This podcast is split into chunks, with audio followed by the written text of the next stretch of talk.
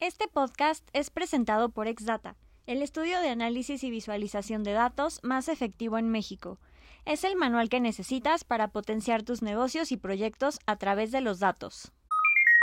Me gusta compartir información eh, sobre pues análisis de datos que muchas veces están en páginas oficiales, como en el INEGI o alguna página oficial de algún gobierno, y que muchas veces la gente, eh, pues sí conoce que está esa información, pero cuando la descarga lo único que ve es una base de datos, un Excel, el cual es muy difícil y muy aburrido a veces analizar, ¿no? Entonces yo creo que con lo que he aprendido, pues me ha dado para poder tomar estas bases de datos aburridas y transformarlas en, en visualizaciones o en narrativas que suelen interesar.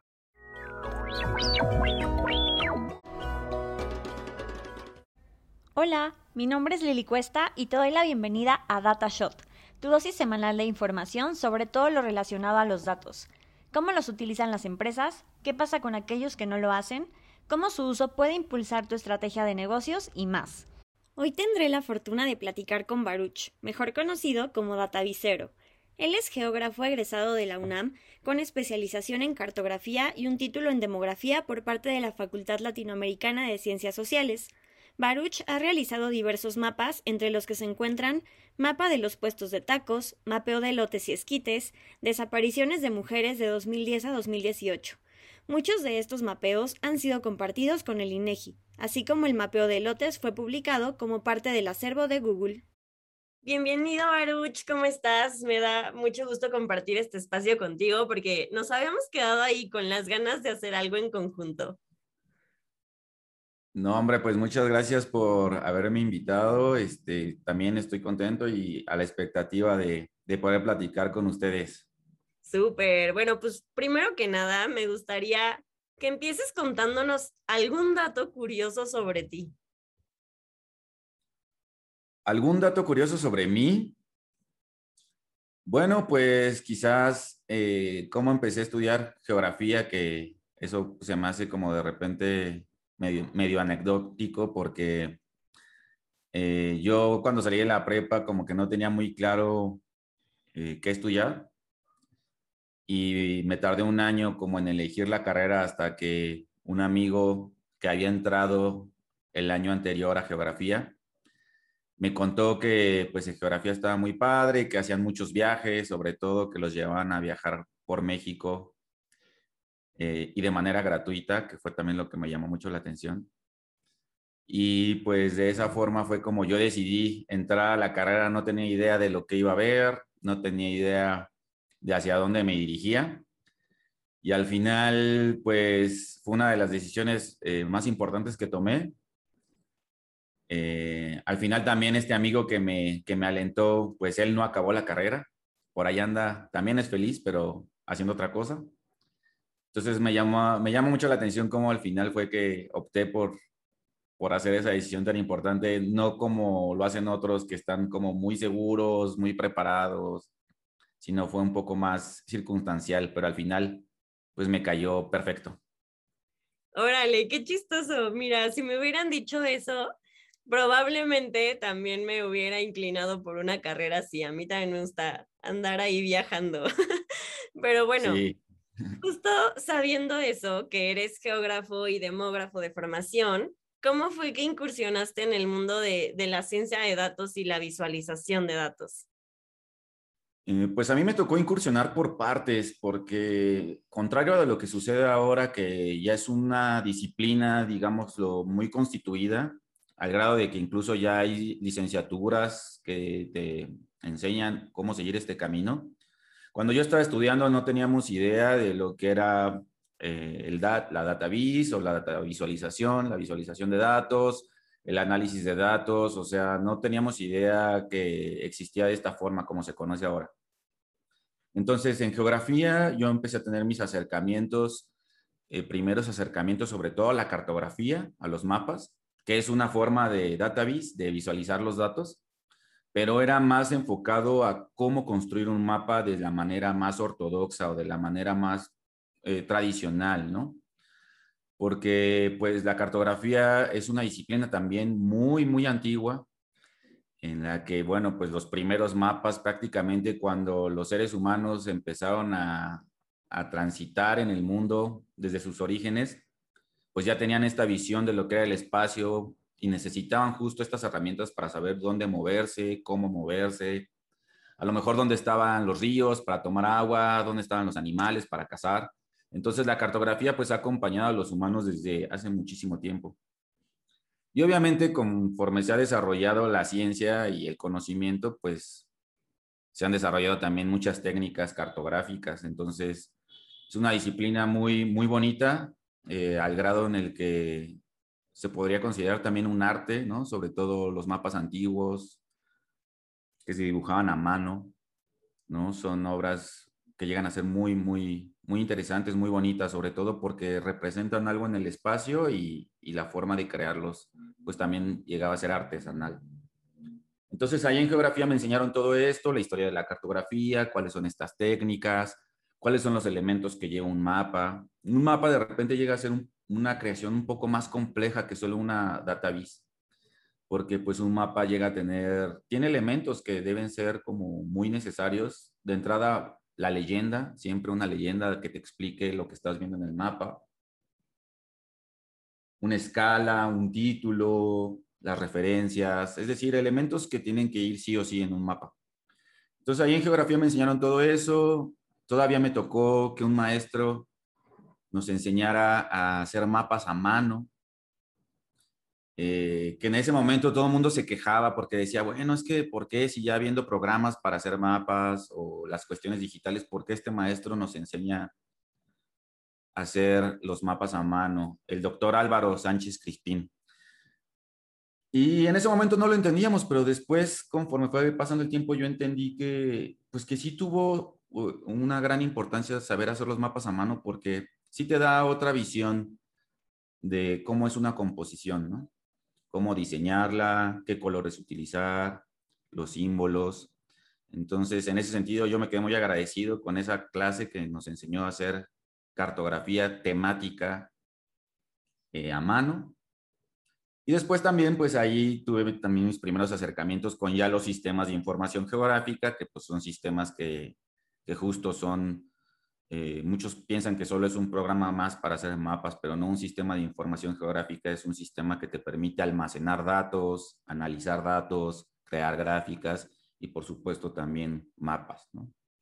Entonces, pues ese fue mi primer acercamiento a los sistemas de información geográfica. En ese tiempo, eh, el que estaba muy, muy utilizado era ArcGIS, sin embargo, pues en ese tiempo, y creo que también a la fecha es un programa que cuesta, entonces pues digamos que toda la universidad tenía el programa pero craqueado, que esa era como una de las características de tener ese programa, porque al fin y al cabo era muy costoso y pues había que aprender a usarlo, ¿no? Entonces, pues sí, ahí había un debate de cómo es posible que los enseñen a usar un, un programa que, que con una licencia pirata, pues desgraciadamente eh, estábamos en una época en la que pues no había lana y, y, creo que el desarrollo profesional tenía que darse. Entonces, pues sí, fue una decisión, supongo, difícil en su momento para los maestros, pero al fin y al cabo creo que fue buena que nos enseñaran, ¿no? Después, posteriormente, con estos programas, pues, pues empezaron a surgir programas eh, ya de licencias libres, software libre, como es el caso de QGIS. Y pues ya con este programa ya no había problema de lo de las licencias, es gratuito y casi igual de poderoso que el propio ArcGIS. Entonces, con eso ya se fue atajando, ¿no? Todo ese, ese problema. Entonces, por ese lado aprendí, eh, tuve mi primer acercamiento con los mapas, con lo que son las visualizaciones. Y posteriormente en la maestría, cuando estudié población y desarrollo, lo que también se conoce como demografía en la Flaxo, la Facultad Latinoamericana de Ciencias Sociales, ahí ya tuve un acercamiento más hacia la estadística, hacia el análisis propio de los datos, eh, con muchas matemáticas, por ejemplo, para calcular proyecciones demográficas, cuánta población va a haber en tal año, o a lo mejor una proyección de cuál es la esperanza de vida. Es decir, ya tuve contacto mucho con la estadística y con paquetería, igual que también te, te hacía análisis de datos. Entonces, por un lado empecé como en geografía con los mapas, luego ya en demografía con los datos. Y cuando salí ya de la maestría, empecé justo a ver cómo principalmente cuentas de Twitter en otros países eh, traían ya en boga estos términos como era el, pues la data science, el análisis de datos, la database.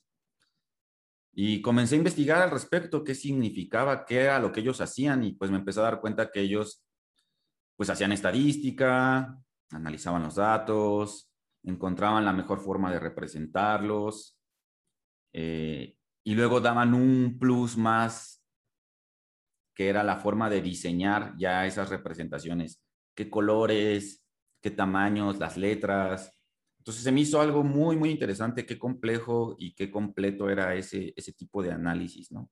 Que incluía todas estas, estos elementos.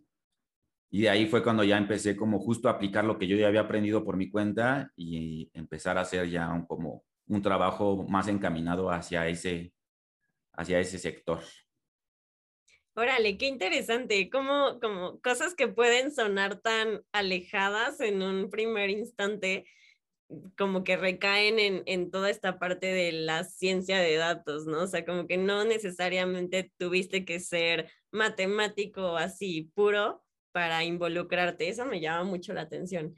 Y, y, por ejemplo, ¿cuáles son los recursos que más te han ayudado en el camino? O sea, ¿todavía utilizas estos, estos programas, estos softwares o ahora cómo lo implementas?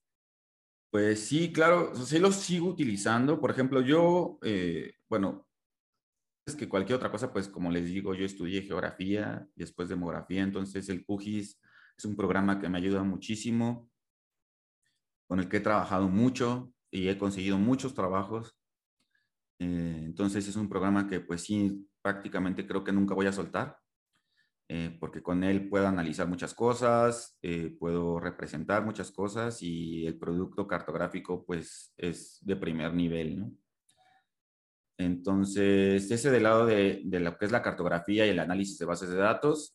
En cuanto a, las bases de datos, pues yo también en un inicio empecé a utilizar programas que costaban, por ejemplo, el Stata, el SPSS.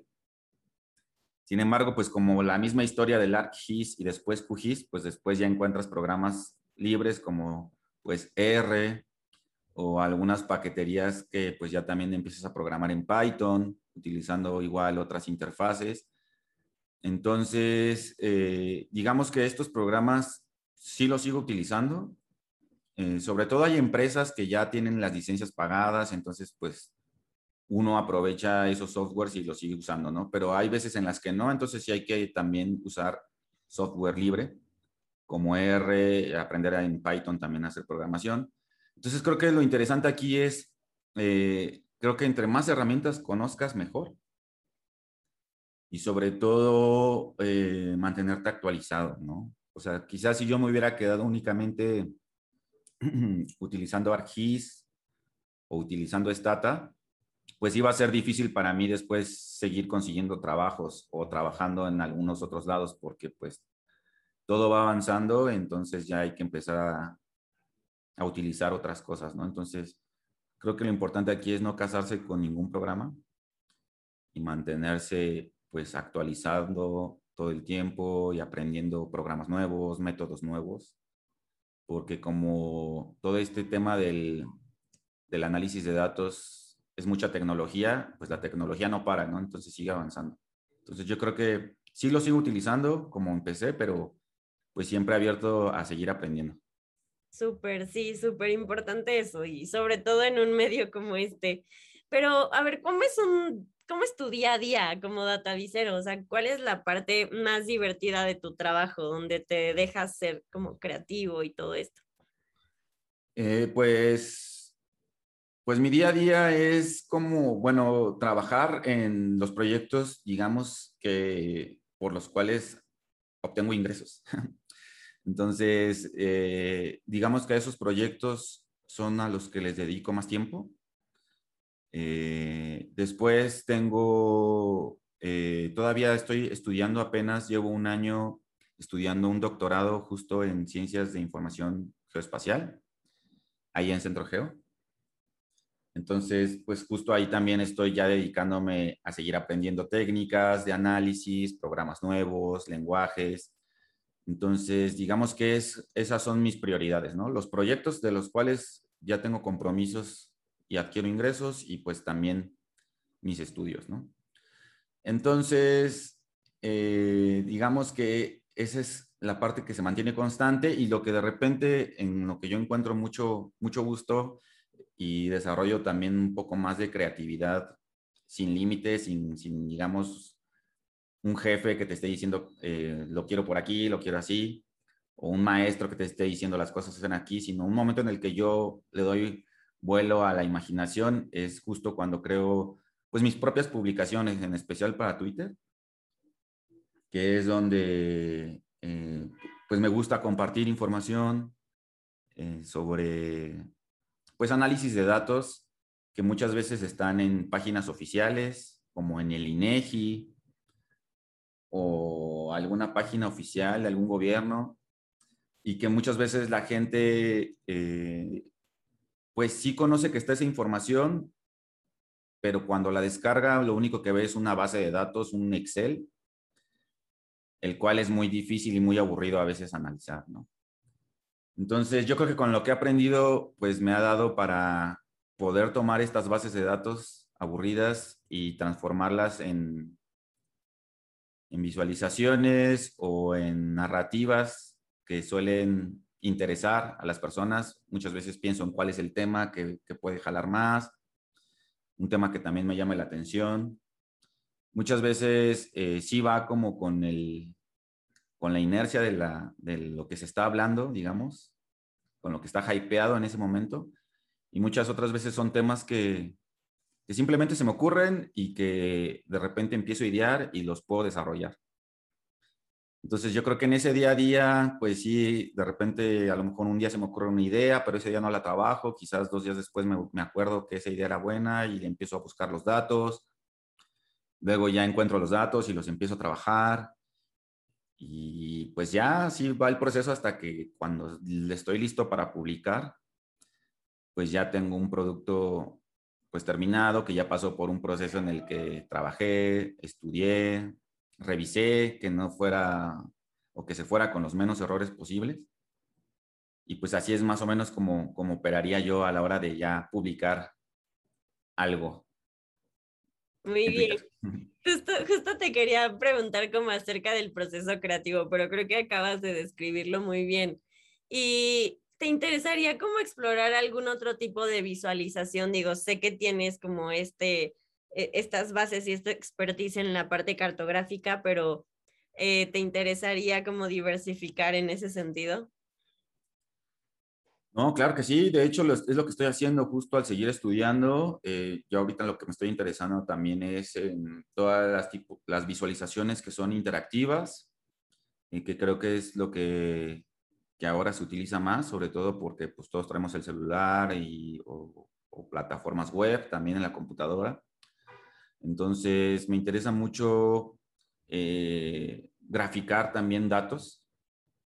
Y pues no solo en las gráficas convencionales como las conocemos, como la gráfica de barras o el famoso PI, sino justo esforzarnos un poco más. Me gusta mucho esforzarme en, en crear nuevas formas de visualizar los datos, ¿no? Entonces, sí estoy trabajando en eso. Muchas veces lo que veo es que los mejores diseños que he visto o que en los que yo también he participado surgen mucho del papel, de, idearlos a mano y posteriormente el reto de llevarlos a, lo digital, Entonces, eh, sí, me gustan mucho los mapas, creo que es, pues sí, digamos que es lo que, en lo que me especializo, pero sí me interesa mucho poder eh, complementar la cartografía con otro tipo de gráficas.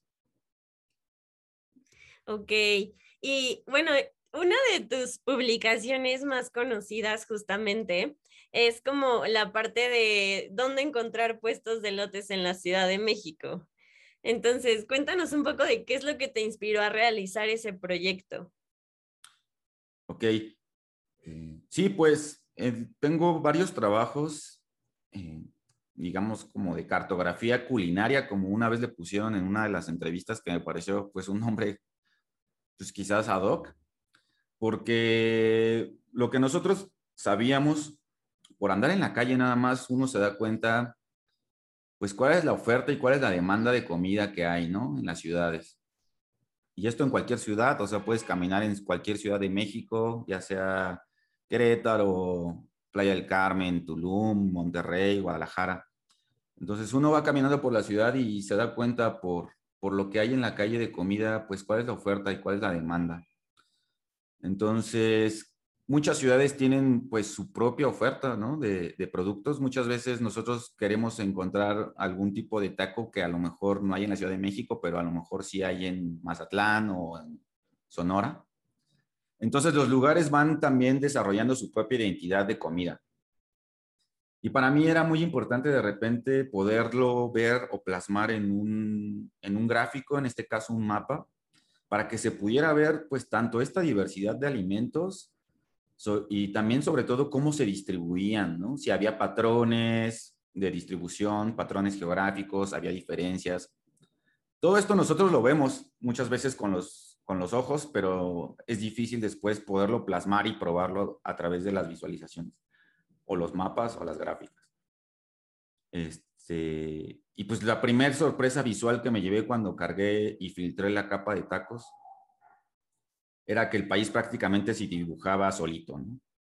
O sea, tantos puestos de tacos prácticamente dibujaban la forma de México sin que tuviéramos los límites de los estados ni municipios. Entonces eso pues me llamó mucho la atención porque visualmente eh, decía mucho, ¿no? De lo que somos en México y de la forma en la que nos alimentamos. Entonces ahí empecé a trabajar con eso. Obviamente ese mapa, pues ya lo que hice después fue darle un diseño, tener una idea detrás, eh, darle un colorido mm, para que fuera más llamativo. Y ese digamos que fue el primer mapa de comida que hice que, que se hizo muy conocido y gustó mucho porque justo puso en la conversación algo que la gente ya sabía, pero que no, no había cómo verlo.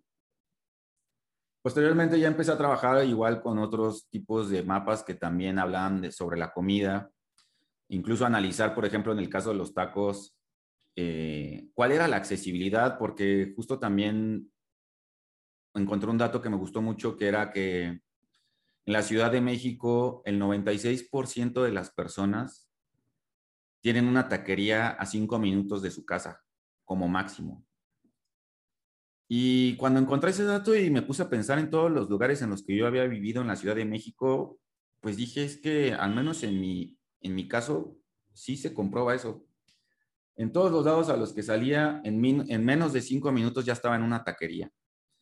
Entonces, ese tipo de datos que solo se, se me pudieron ocurrir de ver, de ver los mapas, de analizar la información, pues empezaban a caer así como cascada y, y fue muy interesante después ver cómo las personas también querían este, encontrar esta información sobre otros alimentos, como por ejemplo lo que tú mencionas de los elotes y esquites.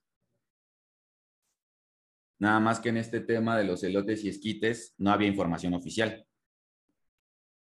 Entonces el mapa de los elotes y esquites surge de, un, de una idea eh, que viene muy de la mano de poder cartografiar la comida las especialidades que hay en las ciudades, pero el reto es eh, este tipo de, de, alimentos que no había datos oficiales. Entonces, aquí la idea fue hacer un mapa colaborativo, que fue el primero que hice, en el que yo lancé una convocatoria y yo le decía a la comunidad que, por, que si les gustaban mucho los elotes y esquites, compartieran la ubicación de sus puestos favoritos, ya sea cerca de su trabajo, de su casa o en el camino que ellos tenían, para poder hacer un mapa en el que aparecían estos puestos y pues la gente usar ese mapa después para decir, ah, pues estoy en la colonia Narvarte, pues voy a ir a, es, ya aquí en mi mapa veo que aquí están estos tres puestos, me quedan más cerca este y voy para acá, ¿no? O si estoy en una colonia más lejana en Azcapotzalco, pues la, misma idea.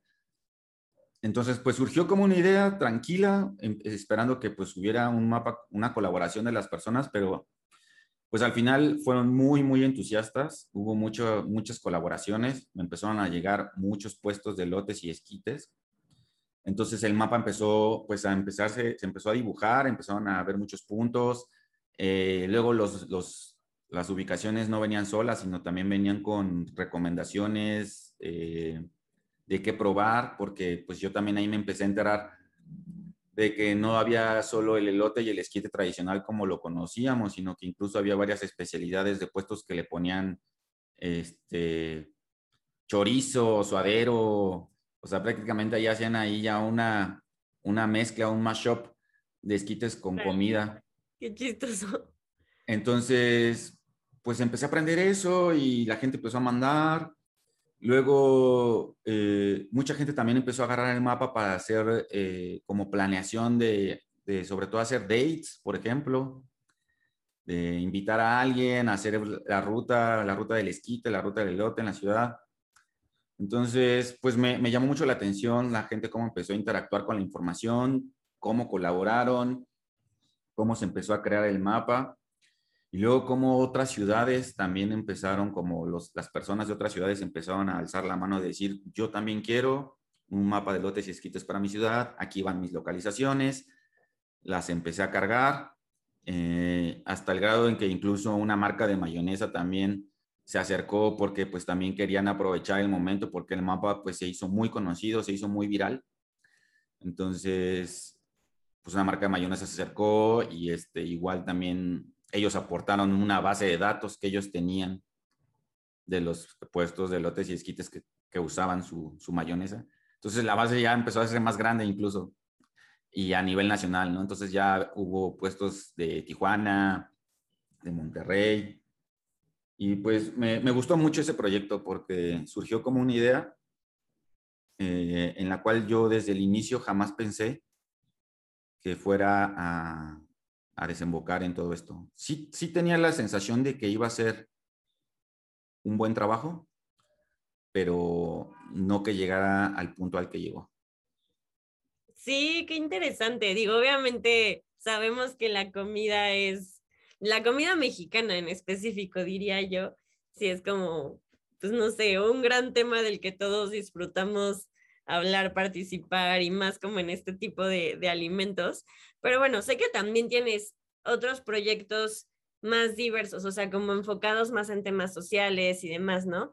Eh, en, ese, en ese caso, ¿cuáles son los retos a los que te enfrentaste al crear el mapa que determina los lugares de, de las muertes y desapariciones de los migrantes entre México y Estados Unidos? Que es como una temática, pues no sé si opuesta, pero un poco más cruda tal vez.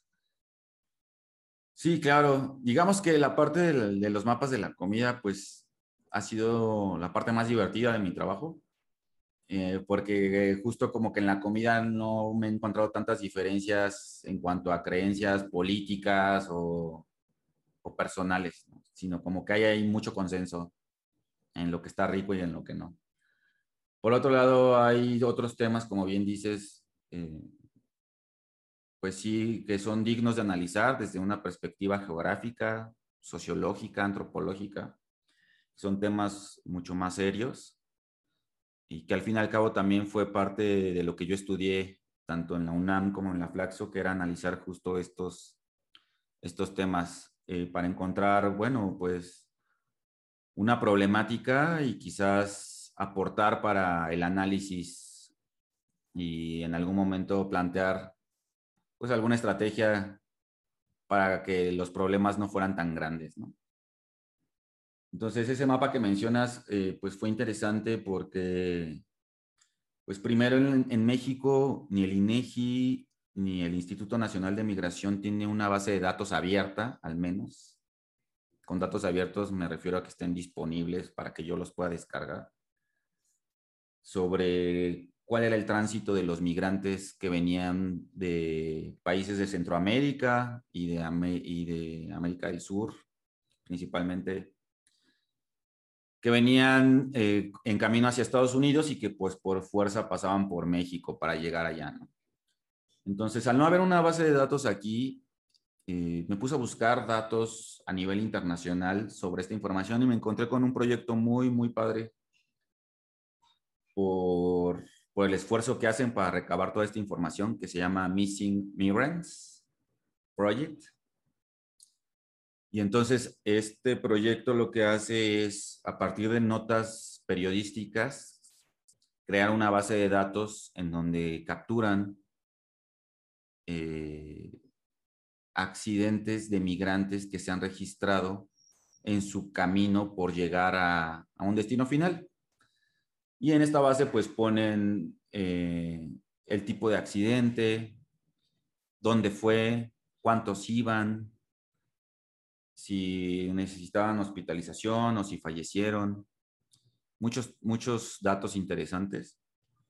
Y esta base está a nivel mundial, entonces pues me encontré información muy, pues muy dolorosa, pero pues sí, también importante sobre un fenómeno que describe pues lo que es la experiencia de migrar para muchos, eh, sobre todo, por ejemplo, de, de África, atravesar el, Mediterráneo hacia Europa.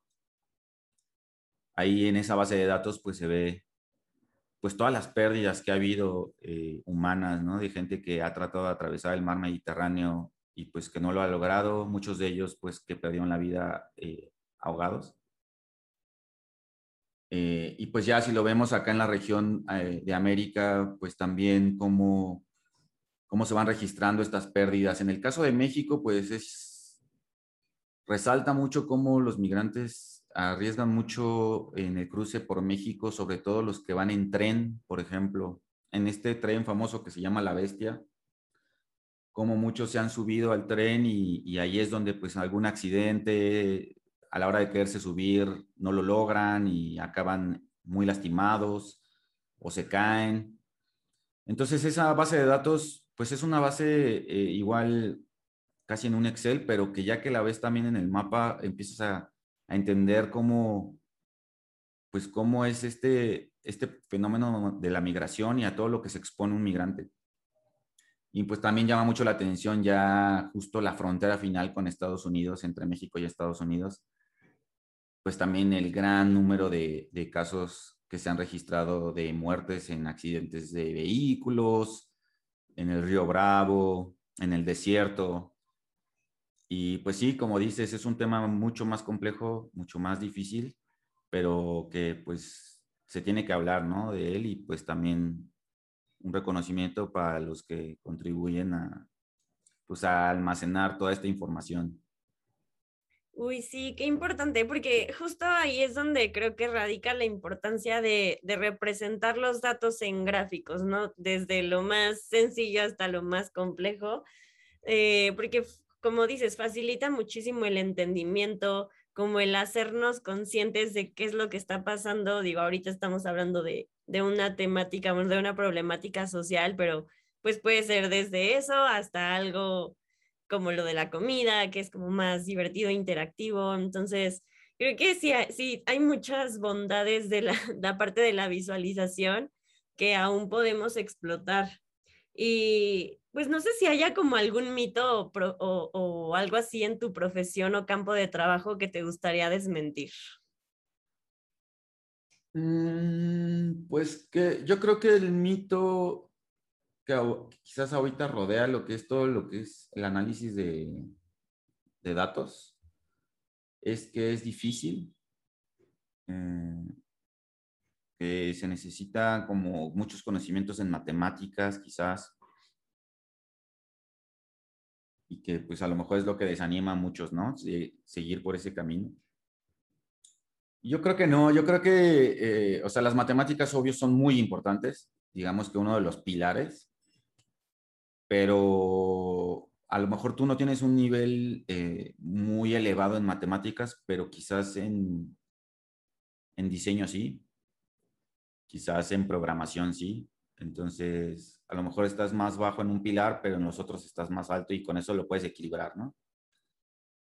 Eh, como que tiene fama dedicarse a esto de repente que es como muy aburrido y no es cierto. Eh, que es gente que como que se la pasa en una computadora y pues el típico estereotipo, ¿no? Y pues no, yo diría que no, ese es, yo creo que es una, una profesión lo que, lo que tiene relación con el análisis de datos, la ciencia de datos. es una profesión muy divertida, muy interesante, muy enriquecedora y sobre todo que ahorita tiene un gran potencial en el mercado laboral y académico. Entonces, yo diría que el mito de que es algo aburrido, que solo le gusta a los, a los matemáticos, a los clavados en esas ciencias, pues es falso, ¿no? hay varios perfiles que no encajan en, en esa caja y, y están dedicándose a esto.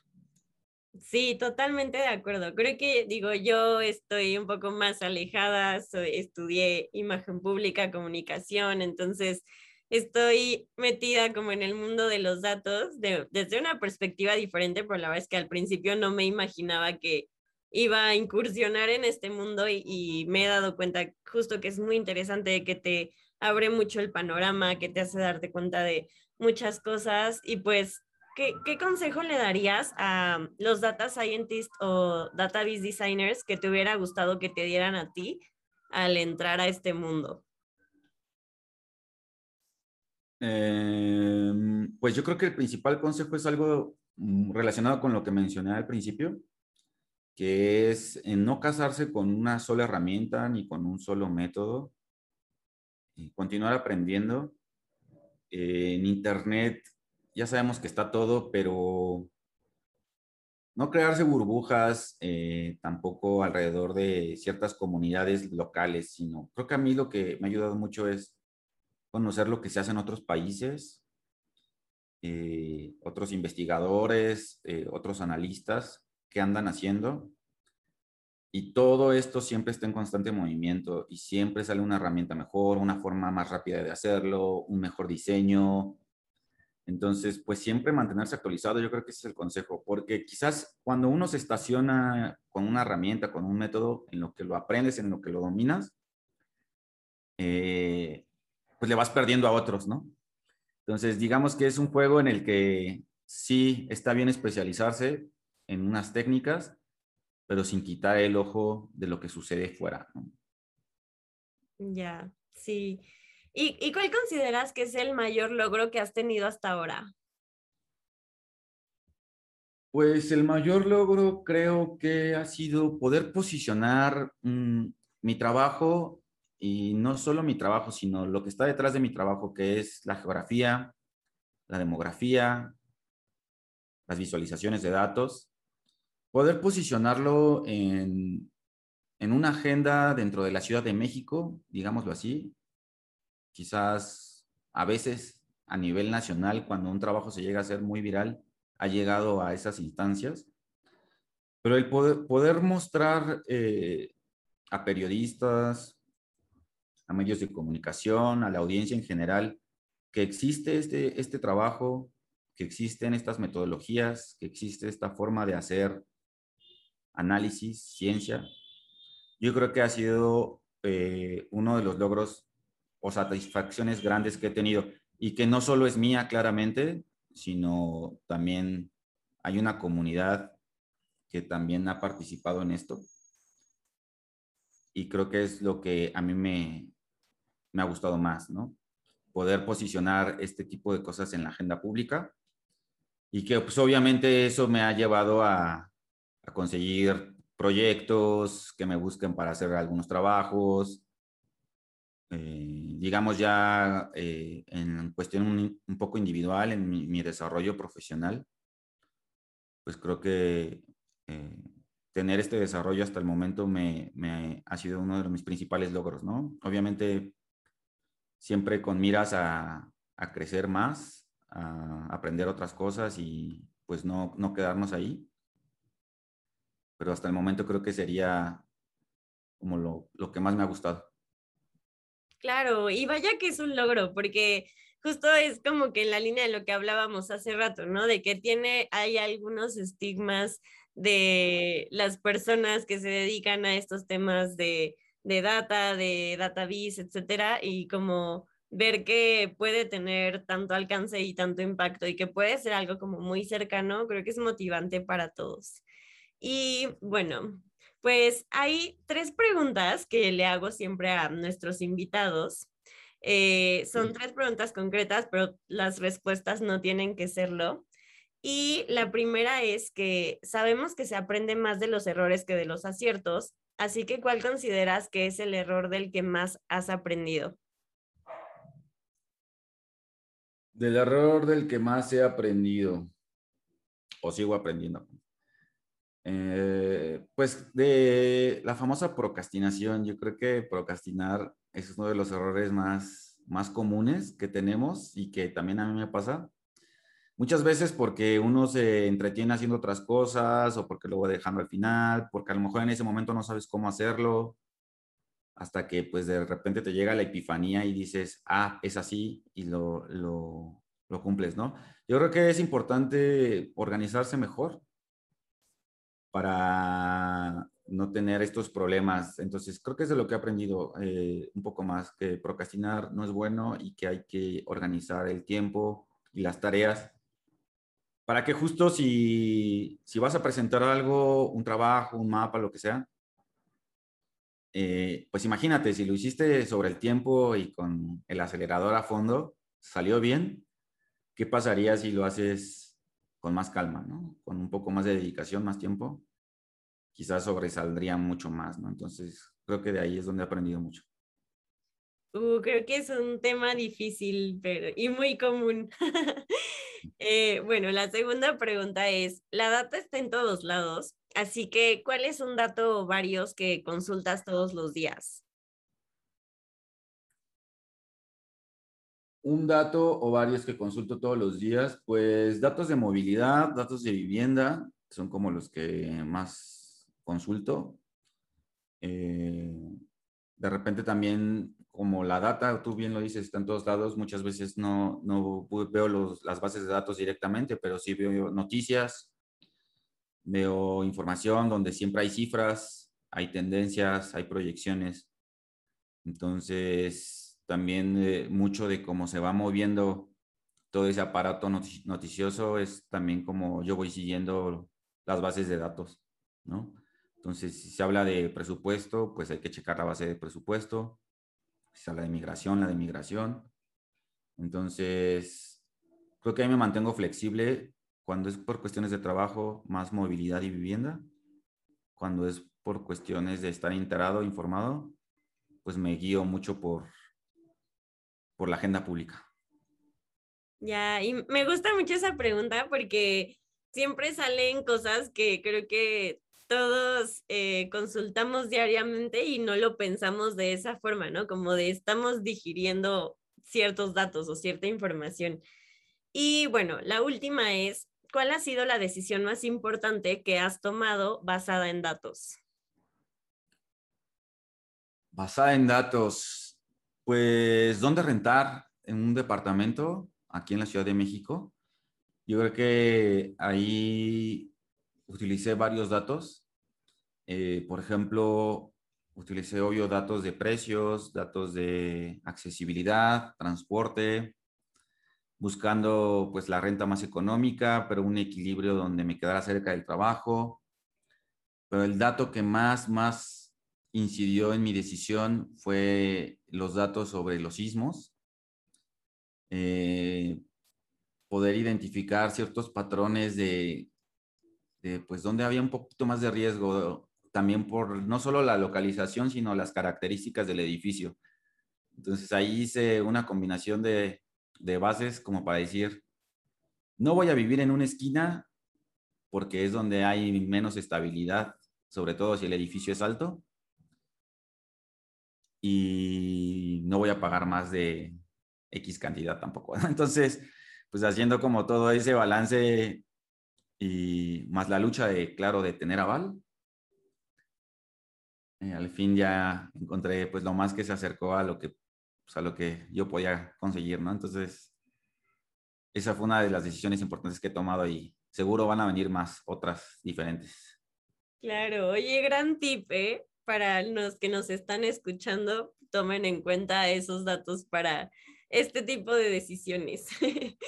pues muchas gracias por compartir con nosotros tu experiencia, Baruch. Eh, es súper interesante ver, ver tu perspectiva de las cosas y pues no sé si hay algo más que te gustaría agregar. Pues yo creo que tocamos casi todos los temas en general de lo que significa para mí quizás analizar la información. A lo mejor lo que yo añadiría es que veo mucho luego en, en, las redes, en especial en Twitter, donde hay muchos, muchos analistas de datos, tanto de México como de otros países, eh, que de repente nos empezamos a volver un poco más rígidos en cuanto a las metodologías y más, más exigentes. Y eso de repente está bien también porque aumenta el nivel, pero a lo mejor yo creo que de repente también hay que ser un poco más flexibles eh, en nuestros diseños, más inclusivos para, por ejemplo, personas que incluso no pueden percibir algunos colores, ser más, más delicados, más, con más ética a la hora de hacer las visualizaciones, analizar la información, sobre todo cuando hay temas delicados, por ejemplo, como el de los desaparecidos o, o incluso, pues temas delicados, ¿no? Como eh, homicidios, feminicidios, todos estos temas que luego solemos analizar. Creo que el mayor consejo aquí que yo he aprendido y que me gusta dar es que las personas somos personas, no solo somos datos, no solo somos números, ¿no? Una cosa es los datos que nosotros analizamos y encontramos en bases y otra cosa es las personas que pues dan vida a esos datos. Entonces, como que estar muy pendientes de entender esa diferencia y, y siempre trabajar con ética a la hora de, de expresar esto. Buenísimo, con eso nos quedamos. Muchas gracias, Baruch. Gracias a ustedes. Si te gustó el episodio, compártelo con alguien. También sigue Datashot en Spotify y califícanos con 5 estrellas para que más personas nos encuentren y podamos tener nuevos invitados. Eso es todo por hoy. Yo soy Lili Cuesta y sigamos transformando datos en activos.